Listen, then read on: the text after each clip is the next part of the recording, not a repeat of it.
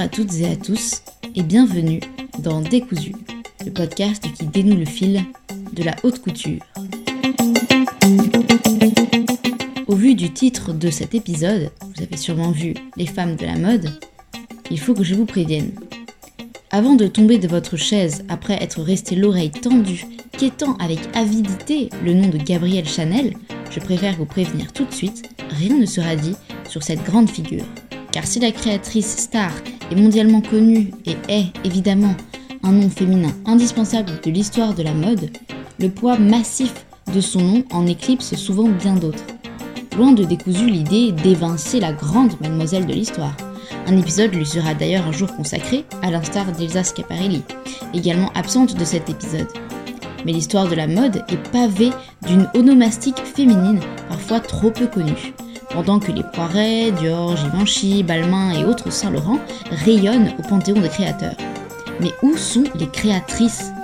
Comme toujours, elles sont là et n'ont jamais été absentes. C'est bien plutôt à nous, contemporains, qu'il faut poser la question. Où étions-nous et où sommes-nous? Aujourd'hui, dans Décousu, nous revenons sur les noms de femmes qui ont fait et font la mode. Nous accents par choix vers des noms moins connus du grand public, mais sans aucune prétention d'exhaustivité. Voyez, ou plutôt écoutez, cet épisode comme une porte ouverte à la découverte, une découverte appuyée par les visuels du compte Instagram Décousu Podcast. Alors sans plus tarder, place à l'épisode et à la découverte.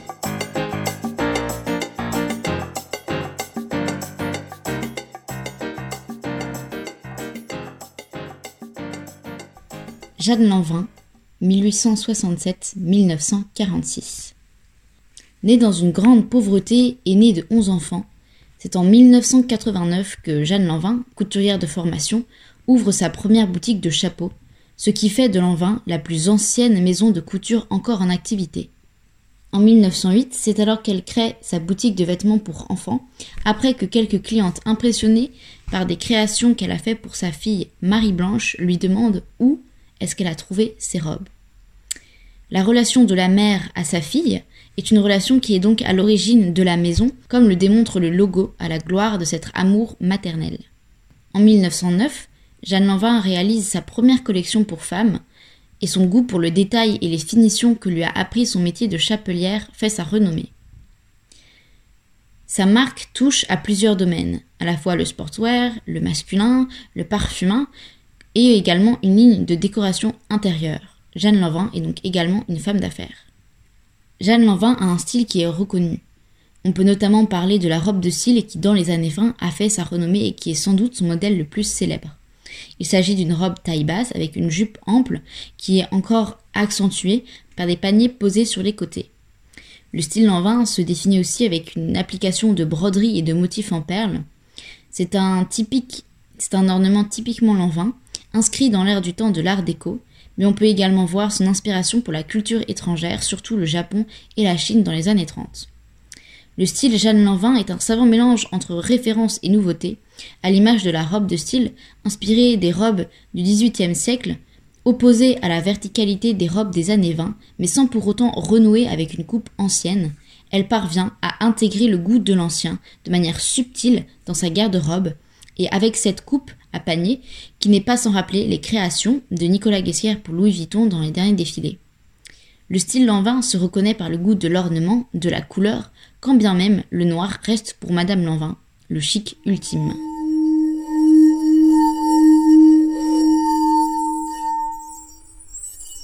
Madeleine Vionnet, 1876-1975. Sa vocation est un accident puisque originairement passionné de mathématiques, son souhait d'en devenir professeur ne se fera jamais. Née d'une famille ouvrière dans la banlieue parisienne, sa famille se divise alors qu'elle a 6 ans et elle emménage avec son père à Aubervilliers.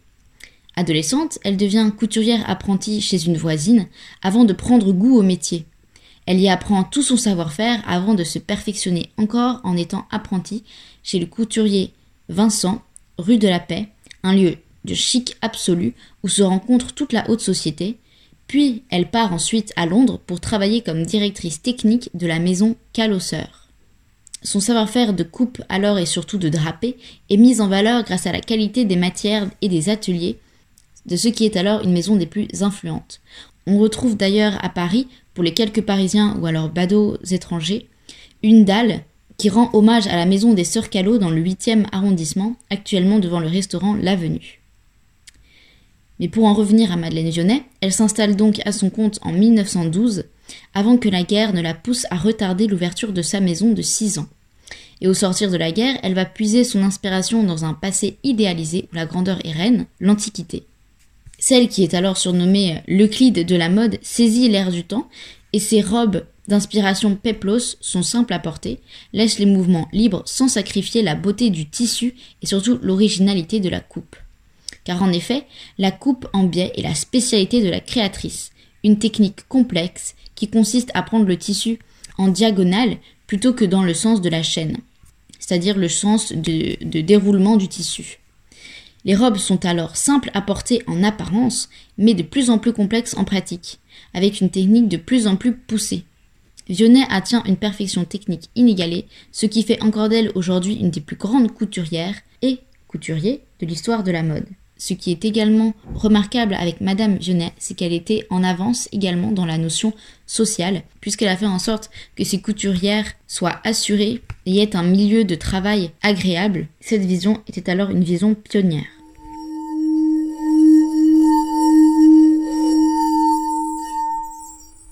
Louise Chéruy, 1866-1955. Avec son mari, elle crée la maison de couture Chéruy en 1902 mais Louise est couturière de formation depuis déjà de nombreuses années, pendant lesquelles elle s'est formée auprès des sœurs Rodnitz, qui souhaitent former, en 1997, un règlement de la couture, les prémices de la Chambre syndicale de la couture. Louise Cherhuy, qui s'associe d'abord avec Madame Huet, dont les créations sont récompensées lors de l'exposition universelle de 1900, s'émancipe avec la maison Cherhuy en 1902, qui s'installe place Vendôme. La couturière devient alors un des noms les plus influents, régulièrement encensé dans la Gazette du Bon Ton, créée en 1912, perpétuant ainsi la renommée de la couture parisienne.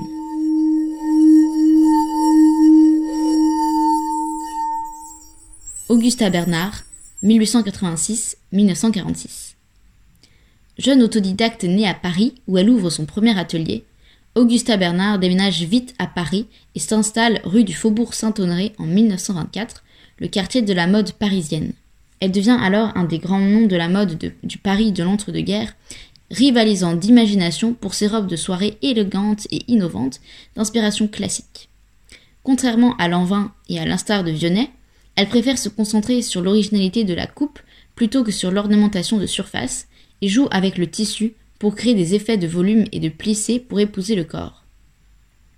Malgré la renommée certaine qu'elle connut dans la fin des années 20, et dans le début des années 30, avec notamment la qualification par Vogue en 1932 d'une de ses robes comme étant la plus belle de l'année, elle met la clé sous la porte en 1934, dix ans après l'ouverture, dans une période de crise suite à la Grande Dépression.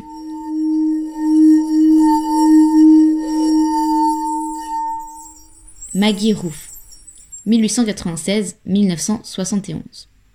D'origine autrichienne, la créatrice commence sa carrière dans la maison Dricol, que ses parents ont racheté au début des années 1900. La maison étant installée quatre places de l'opéra, Maggie connaît très bien les goûts de la haute société, l'exigence de la perfection dans la coupe et l'élégance du corps. Elle se spécialise néanmoins dans le sportswear avec le bouleversement de la Première Guerre mondiale avant de prendre pleinement pied dans le monde de la couture en créant sa maison en 1929, mais toujours en gardant à l'esprit l'aisance du mouvement du sportswear. Ces robes, toujours très élégantes et raffinées, sont en général peu ornées, mais travaillées finement par le tissu, la coupe et surtout les plissés qui dessinent littéralement le corps, comme vous pouvez les voir sur une illustration disponible sur le compte Instagram de Décousu. Si Maggie est un nom important dans la mode, c'est qu'elle a fait partie des maisons qui ont persévéré malgré la Seconde Guerre mondiale, mais également car son goût pour la couture ne s'est pas limité à sa maison, mais lui a également inspiré des écrits théoriques sur le rôle du vêtement et de l'élégance.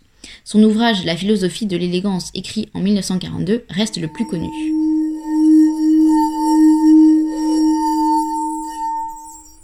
Irene Lenz, 1900-1962. Née dans le Montana, elle s'installe à Los Angeles pour débuter une carrière dans le cinéma tout en poursuivant des études de couture. Si le métier de comédienne lui sied un temps, faisant notamment une apparition dans Molly Ho et la veuve joyeuse, elle quitte le devant de la caméra pour se consacrer à faire rayonner les caractères des autres par le costume. Elle commence d'abord par ouvrir un atelier que fréquentent ses connaissances actrices, mais vite repérée, elle finit par travailler pour des grands noms tels que Irene Dune ou Marlène Dietrich.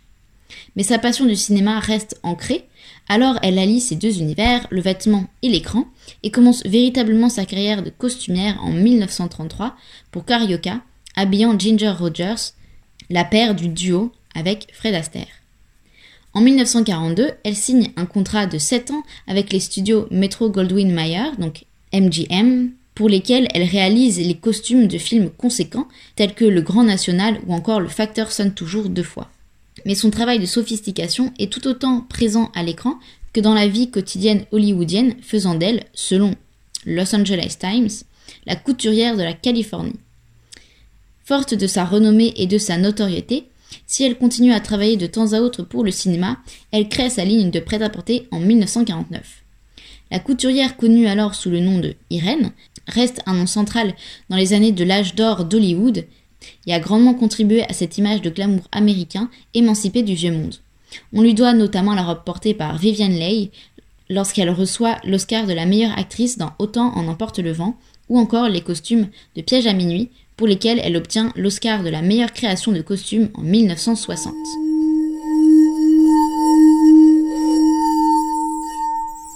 Alix Gray, 1903-1993. Pour qui s'intéresse un tant soit peu à l'histoire de la mode, trois noms font résonner la majesté d'un plissé maîtrisé. Fortuny, Issey Miyake et bien sûr Madame Gray. Née Germaine Émilie Krebs, elle grandit dans un milieu bourgeois, mais est très tôt attirée par une carrière artistique. Ses premiers amours, et qui vont le rester, se tournent du côté de la sculpture avant que sa famille ne la détourne de son rêve. Son amour pour le relief lui donne envie de s'y essayer dans le modélisme, et elle ouvre son atelier en 1934 sous le nom d'Alix Couture sans même savoir coudre.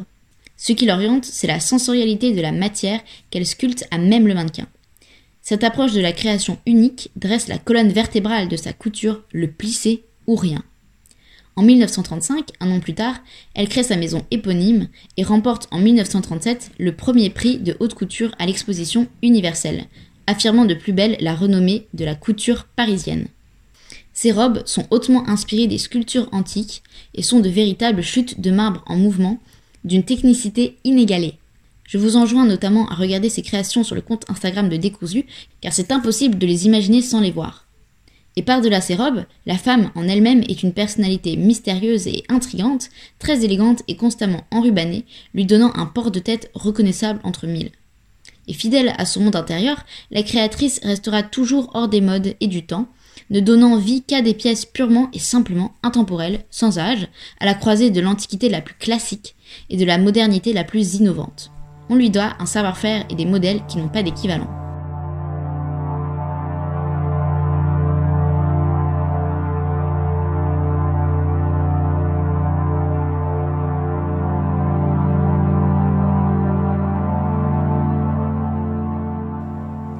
Tout ce que je veux, c'est parler simplement dans mes designs.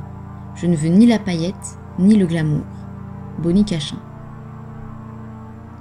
Virginia Pope, à propos de Augusta Bernard dans le New York Times écrit Un classique moderne et une maîtrise de la technique. Chaque être humain a une part masculine et féminine, et cette tension entre ce contraste est une éternelle source d'inspiration pour moi. Anne de Meulemester. En 1978, la journaliste du New York Times, Bernadine Morris, qualifiait Bonnie Cachin d'institution de la mode américaine. Janet Flanner, dans Ladies Home Journal, écrit Madame Jeanne Lanvin est la douanière des grandes couturières de Paris. Anne de Meulemester dit J'ai commencé avec l'idée d'un mouvement. J'aime changer un mouvement, changer la manière dont quelque chose tombe. C'est comme couper une attitude dans le vêtement. Madame Gray dit j'ai utilisé la connaissance que j'avais, celle qui était la sculpture.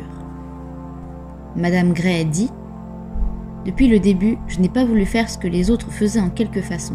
Je n'en étais de toute façon pas capable car je n'en avais pas le savoir-faire. Bonnie Cachin dit Je voulais designer tout ce qu'une femme met sur son corps. Je ressentais que designer pour le corps entier était une sorte de composition artistique. Diane von Furstenberg dit Dès l'instant où j'ai su que j'allais devenir la femme d'Egon, j'ai décidé de travailler. Je voulais devenir quelqu'un par moi-même, pas juste une gentille jeune fille qui a fait un bon mariage. Géométrie, c'est le langage unificateur de son travail, et cela se reflète à la fois dans la construction et dans l'ornementation de ses vêtements. Andrew Bolton à propos de Yeoli. Azin Alaya dit Vionnet est la source de tout c'est notre mère à tous. Constance C. R. White, pour The New York Times, écrit Dans les approches de Donna Karan, Calvin Klein et Norma Kamali, on peut voir la brise réfléchissante que Mac Cardell a laissé s'introduire dans la mode américaine. Martine Sidbon dit Ce qui est important pour moi, c'est l'âme de la créativité intérieure, et cette âme, trouve ses racines à Paris. Diane von Furstenberg dit J'étais sûre qu'il y avait un besoin pour une simple petite robe sexy qui ferait les femmes se sentir femmes. À propos de Maggie Roof, Pierre Besançon de Wagner écrit Ma femme était le dernier grand des créateurs de mode. Et s'il vous plaît, notez, elle n'était pas dans le commerce, elle était une artiste. Maggie Ruth, à propos de son travail, dit Ce que je tiens à souligner, c'est que la nouvelle mode vise l'individualité, vénère la touche personnelle et affiche un goût très romantique pour les détails d'une originalité absolue. Yeoli dit Les vêtements sont magiques. Leur géométrie produit des formes qui peuvent donner du pouvoir à ceux qui les portent.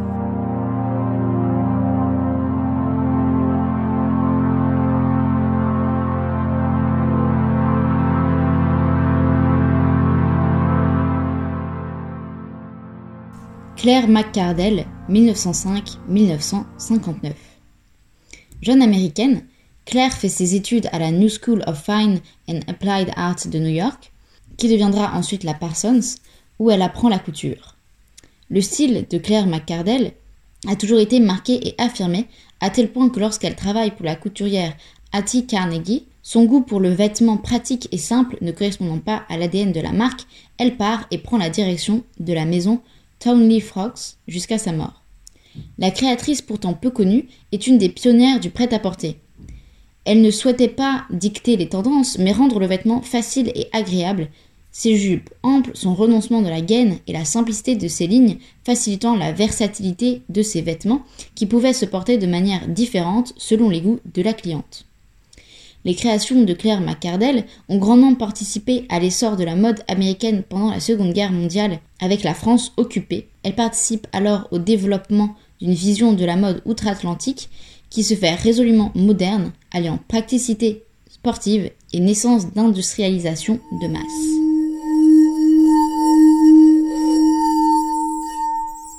Bonnie Cachin, 1907-2000 dans son enfance à Oakland en Californie, la jeune Bonnie grandit au milieu des tissus de sa mère couturière.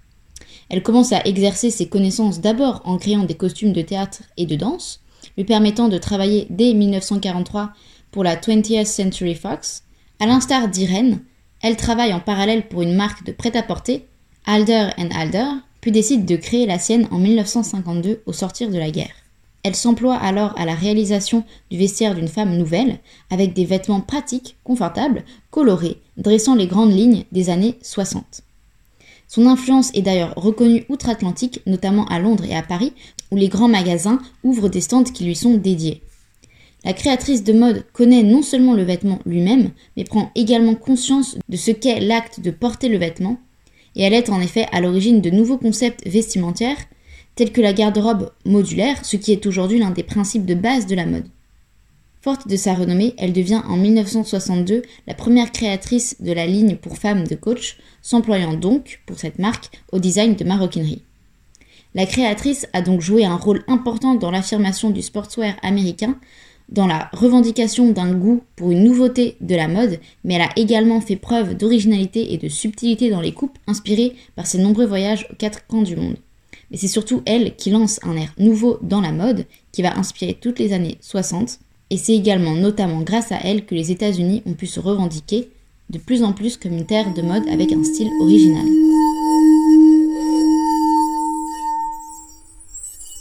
Diane von Furstenberg, 1947.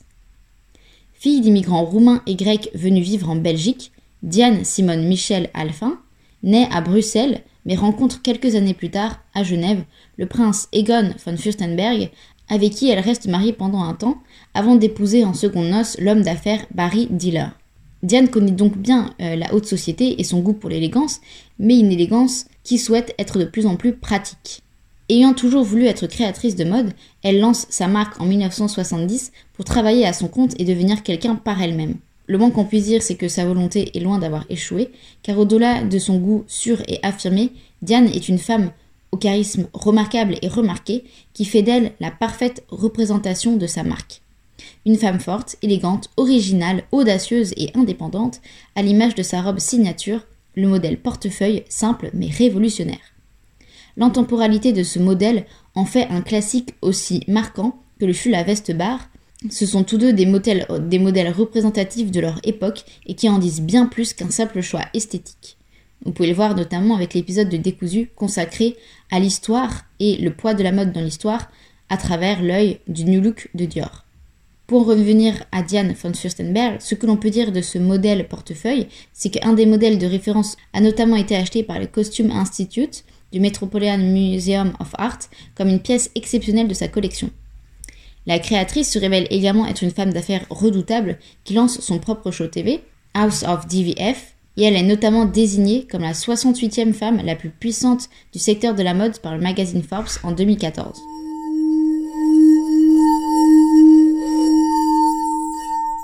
Martine Sidbon, 1951. Née en 1951 au Maroc, à Casablanca, elle emménage à Paris avec sa famille au début des années 70 où elle étudie alors au Studio Berceau. Mais en venant à Paris, elle emporte avec elle son goût pour l'éclectisme et les associations décalées, ayant grandi dans un milieu artistique et passant ses journées à chiner aux puces. Inspirée par le Velvet Underground, les Rolling Stones et David Bowie, la créatrice aime sortir des sentiers battus. Les années 1980 signent le début de sa carrière, d'abord avec la création de sa griffe en 1985, puis avec sa nomination à la tête de la création chez Chloé après le départ de Karl Lagerfeld. Elle ressuscite alors la modernité de la marque, à l'époque où les podiums sont peuplés de supermodèles, on ne les cite plus, Noémie Campbell, Claudia Schiffer et autres Christy Turlington. Martine Sidbon est alors activement présente dans cette effervescence de la mode dans les années 80-90 et c'est au sein de sa propre marque qu'elle s'épanouit pleinement, alliant le côté rock, chic et romantique, toujours unique. Son style va d'ailleurs forger autour d'elle une clientèle fidèle, notamment composée de personnalités ayant un goût pour la mode parisienne chic et éclectique avec un twist rock, tels que Lou Doyon, Kate Moss ou encore Vanessa Paradis et Sofia Coppola. Les pièces désignées par Martine Sidbon sont de véritables classiques, toujours raffinées et pourtant légèrement décalées, à l'instar des robes sculpturales aux ourlets gancés de fer présentées en 2007 lors du premier défilé du revival de la marque Rue du Mail. Yeoli, 1955. Née en 1955, Yeoli Teng grandit au sein d'une famille d'architectes en Malaisie, où elle apprend la beauté de la ligne pure et de la construction mathématique. Elle commence alors à se former à New York, à la Parsons, avant de créer sa propre griffe en 1980.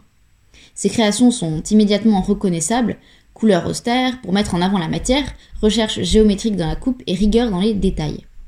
Yeoli cherche moins à souligner le corps qu'à en faire un canevas architectural. L'ingéniosité de son travail se situe particulièrement en amont, dans la coupe à même le tissu, une coupe rationalisée où toutes les chutes sont utilisées. Elle est alors une des pionnières dans la démarche qu'on nomme aujourd'hui zéro déchet, qui était pour elle naturelle. La, créatrice jouit d'une reconnaissance de son travail, mais ceci dès ses débuts, car en 1982, soit seulement deux ans après la création de sa marque, elle fait déjà partie des créateurs présentés lors de l'exposition du MIT nommée Architecture intime, la création de mode contemporaine. Ses designs sont uniques et rendent hommage à la matière qu'ils révèlent sans ostentation. Elle crée des pièces qui sont de véritables œuvres d'art et pourtant fonctionnelles et universelles. Anne de Meulemester, 1959. Ce nom a marqué et marque encore l'histoire de la mode, à la fois par lui-même et en résonance avec le nom de cinq autres jeunes étudiants en art, connus sous le nom des Six d'Anvers. Ces six étudiants de l'Académie royale des beaux-arts d'Anvers, de 1978 à 1981, présentent leur collection à Londres et changent le visage de la mode dans la fin des années 80 et surtout dans les années 90. Anne de Meulemester se fait remarquer avec ses collections radicales, sombres et drastiquement innovantes en termes de coupe. Elle s'impose en effet comme déconstructiviste, travaillant essentiellement le noir et les de la forme nouvelle, inspirant notamment des créateurs tels que Rick Owens. Elle présente sa première collection pour femmes, en 1992 et pour hommes en 1996, faisant ainsi du corps universel son cheval de bataille. La déconstruction embrasse toutes les identités. Son goût pour le poétique rock et sombre lui vient notamment de sa passion pour la musique, en particulier Patti Smith, qu'elle cite comme sa principale influence. Son rêve devient d'ailleurs réalité lorsqu'elles travaillent ensemble en 2000 pour une campagne. La créatrice a marqué l'histoire de son style unique et continue à inspirer en donnant aux femmes la force d'un caractère sombre, complexe résidant moins dans la séduction érotique que dans l'intrigante beauté d'un vêtement conceptuel. Jean Yu, 1968. Voici un nom inconnu par beaucoup, et ce en toute lucidité car voulu par la créatrice, qui reste un cas unique à la fois dans l'approche du vêtement et dans l'approche théorique d'une image de marque. Née en Corée du Sud en 1968, elle arrive aux États-Unis encore enfant et débute sa carrière dans les années 1990. Faisant ses études dans la mode, elle s'y découvre un véritable goût pour la construction et surtout l'épure de la ligne et surtout du corps. Elle se tourne alors vers la lingerie, où elle peut mettre en application son goût pour l'élégance érotique et son obsession du détail. En parallèle et de manière sporadique, elle crée des robes d'une pureté exceptionnelle, avec des couleurs simples et franches, telles que le noir et le blanc, cherchant à construire une ligne parfaite et rigoureuse, à l'instar du modernisme architectural comme celui de Robert Mallet Stevens. Son talent est reconnu en 2007, notamment lors de l'exposition de la mode au Victoria and Albert Museum de Londres.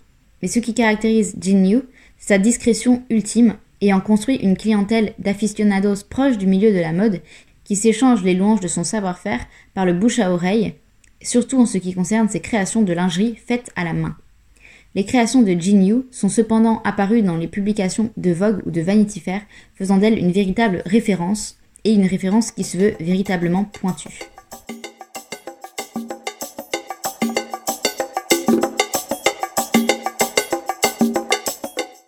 Les femmes, les femmes, les femmes. Loin de l'histoire avec un grand H, elles l'ont pourtant bâti.